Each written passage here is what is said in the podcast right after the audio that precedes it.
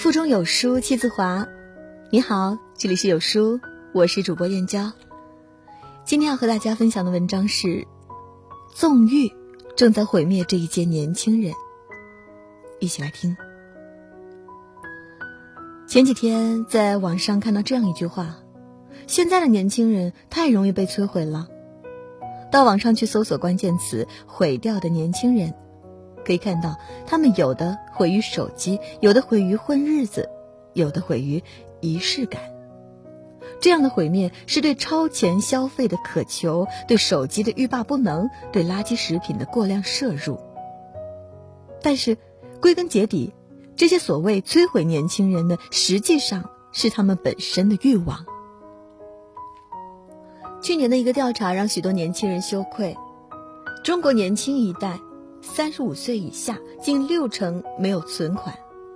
如果按照平均算的话，中国九零后平均存款只有八百元，太惨了。而零零后的存款是他们的两倍多，有一千八百四十元。既然他们没有存款，那么他们在朋友圈分享的精致生活又是如何凭空出现的呢？答案自然是借，但不是向父母、朋友借，而是网络上的各种贷款平台。截至二零一八年底，中国有两千二百四十三万人在网贷平台借过钱，这些网贷平台累计借出八亿多人民币。前些日子，有一个扎心的新闻：一位二十一岁的女孩因为在网贷平台上负债十几万而跳楼自杀。她的父亲知道真相后崩溃了，看着女儿的尸体，泣不成声，一直念叨着。你说孩子当时得有多大勇气才能从这儿跳下去？在女儿的遗物中，父亲发现了女儿手写的账单，那是他每个月需要还各个贷款平台的钱，而最终他的支付宝上面只剩下七块钱，银行卡里面只剩一块钱，而最开始他不过只借了三千块钱而已，因为还不上，所以只能从另一个网贷平台继续借。这些贷款看似美好。利息却颇高，于是越欠越多。这些年他已经还了八万，但还欠十几万。最后他心灰意冷，放弃了生的希望。二十一岁，正是最富朝气的年纪，他的未来本该有无限可能，可是却突然戛然而止。然而这并不是个例，每年因为网贷而自杀的年轻人数不胜数。他们就是被自己内心可怕的消费欲望一步步拖入命运的沼泽。很多人觉得，一个五六千块的新手机或者电脑，分期下来每个月也就几百块，早买到早享受，真的很难找到理由拒绝。但这样的欲望操控之下，隐藏的却是内心巨大的空洞。一旦第一次尝到了甜头，就会有第二次、第三次，想买的东西一直不断的出现。那个空洞永远也填不满，而积蓄依旧是零，工资也没有涨，最后不得不走上绝境。为什么有人会去裸贷，会为了钱而出卖自己的身体？归根结底，是情况步步逼紧，他们已经走到绝境了。当能力还无法匹配自己内心欲望的时候，就不得不付出更多，和魔鬼交易，最后。被魔鬼逼死，超前消费的情况下，其实是按耐不住的炫耀欲望。当下轻奢小资的生活方式的流行，让许多年轻人争先恐后的在朋友圈里炫耀起自己精致的生活。即使宿舍唯一整洁的地方只剩下床单，也要秀出自己一顿加上了滤镜的经典 ins 风早餐。即便杂乱无章的桌面已经摆不下几瓶化妆品。也要用滤镜营造出北欧贵族梳妆台的气氛，还有在朋友面前总是要时不时展示自己的名牌包包、名牌化妆品、名牌衣服，可是最终为欲望买单的还是自己。玩物丧志，被毁掉的不是物，而是人。有人说，年轻人的快乐很简单，只要给他们一部连着 WiFi 的手机就够了，一刷就能刷到凌晨两三点。一追就停不下来的肥皂剧，一玩就停不下来的游戏。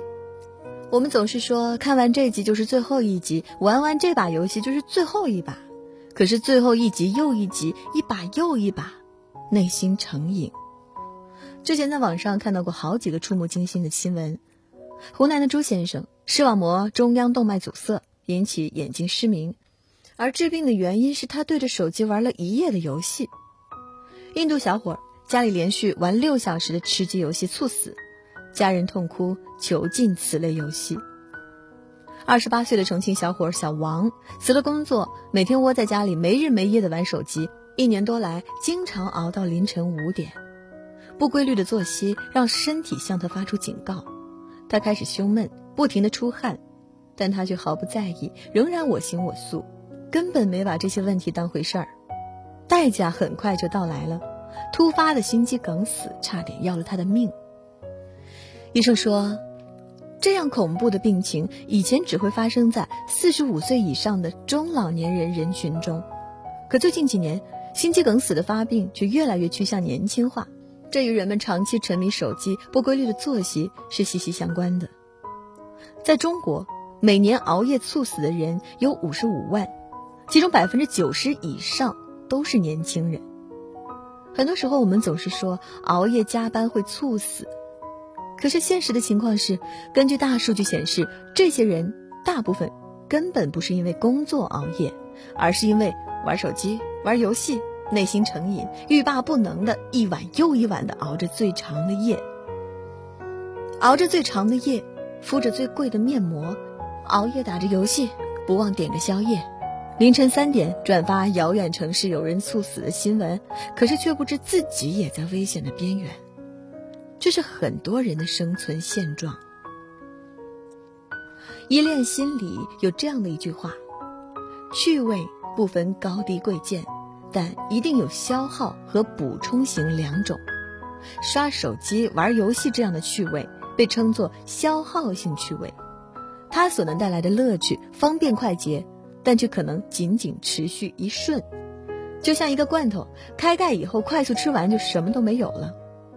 偶尔玩玩可以，但是不懂得控制自己的欲望，把零食变成了主餐，就是消耗自己的健康，整个人坠入在这样的快乐里面。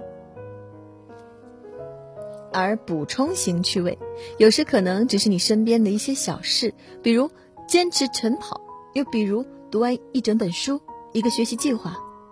当你去做这些事的时候，你会逐渐发现其中蕴含的乐趣，而且。探索越深，他们反馈给你的乐趣也就越多，就像一片可以无限撷取的海洋。这样的快乐不会消耗你，而是源源不断给你补充养分。多做补充型趣味，少做消耗性趣味，你的人生就会越来越神清气爽。微博上一位医生曾经分享过一个这样的故事，在医院里。他总是能遇见各种各样奇葩的因为暴饮暴食导致治病的病人，其中一个连吃三十个糯米饼导致肠子被完全堵死的病人令他印象深刻。他于是决定用这个病例去教导其他病人不能暴饮暴食。结果往往听到的第一个问题是：什么牌子的糯米饼这么好吃？不得不说，这届年轻人真是用生命在吃。你一定见过，在奶茶和糕点门店前排起浩浩荡荡的长龙，在网红营销和从众心理的驱使下，年轻人们对奶茶和肉松面包这样的热量炸弹毫无抵抗力。还有目前餐饮业的第一网红，每年小龙虾一上市，年轻人们立刻趋之若鹜，推杯换盏之间嚼上几口虾肉，畅快淋漓，但代价也是残酷的，肥胖。成了年轻人最严重的问题。许多年轻人也发现自己逐渐增长的腰围，他们到处寻求减肥的方法和食谱，在微博和朋友圈立满 flag，不瘦二十斤就不换微信头像，然后就没有然后了。接下来的事情他们根本不会发在朋友圈里。办公室里的零食不吃的话会坏掉，今晚要加班，明天再去健身房吧。这粥一点味道都没有，还是喊朋友出去吃火锅吧。就这一次，明天绝对好好减肥。别说减肥了，不增重已经谢天谢地了。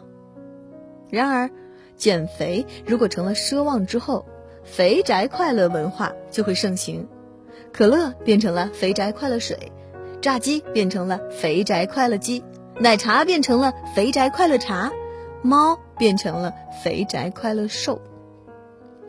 含糖量高、重油重盐，这些食物无一例外都能够刺激味觉，令人感到舒适解压、欲罢不能。通过这些食物，习惯了压抑的年轻人能从中感受到片刻的安全与自由。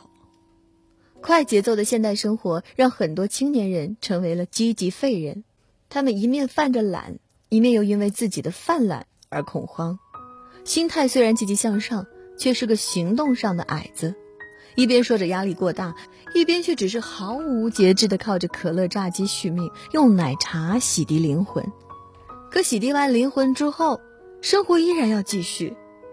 但习惯了偷懒的身体，真的就很难再振作起来了。昨天看到一篇刷爆朋友圈的文章，是一个医生讲述的猝死，里面讲到了一个很震惊的概念，就是很多人看着好好的，身体也健康，为什么会猝死？但猝死并不是血管一点点堵塞，而是你的血管突然一个火山爆发，很迅速、彻底的把你的血管堵死。很多年轻人还没有送到医院就没了，死亡的时间非常非常快。那么，猝死和什么相关呢？和我们以上说的熬夜、饮食、情绪都有很大的关系。睡觉其实是让我们的免疫力在恢复。但如果你一直在熬夜，免疫力就很难得到好的修复。同样，过甜、过咸、过油腻、肥胖、压力等等原因，都是猝死的重要病因。而另外一个令人震惊的情况就是，很多严重动脉粥样化的老人还活得好好的，身体很健康，根本不会猝死。所以这样的情况也进而证明了。猝死真的和生活方式有很大的关系，而不是年龄。很多年轻人仗着自己身体好，作死的糟蹋自己的身体，无限的放纵自己的欲望。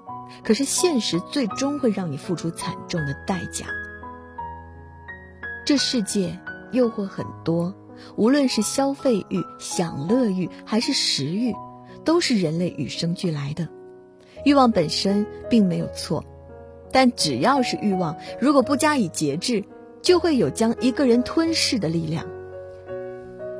我们有太多的人喜欢投下硬币就能得到饮料的自动贩卖机式的快乐，却不愿意把硬币投进积蓄罐，来换取一个美好的将来。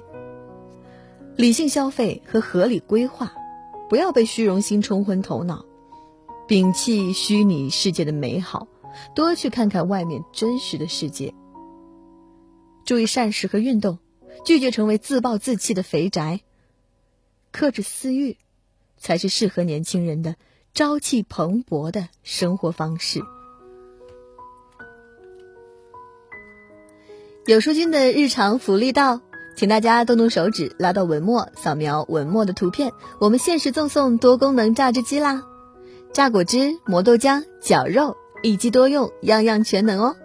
你与健康生活只差一个屏幕的距离。在这个碎片化的时代，你有多久没有读完一本书了？长按扫描文末二维码，在有书公众号菜单免费领取五十二本好书，每天有主播读给你听。我是主播燕娇，在美丽的金华为你送去问候。明天同一时间，不见不散。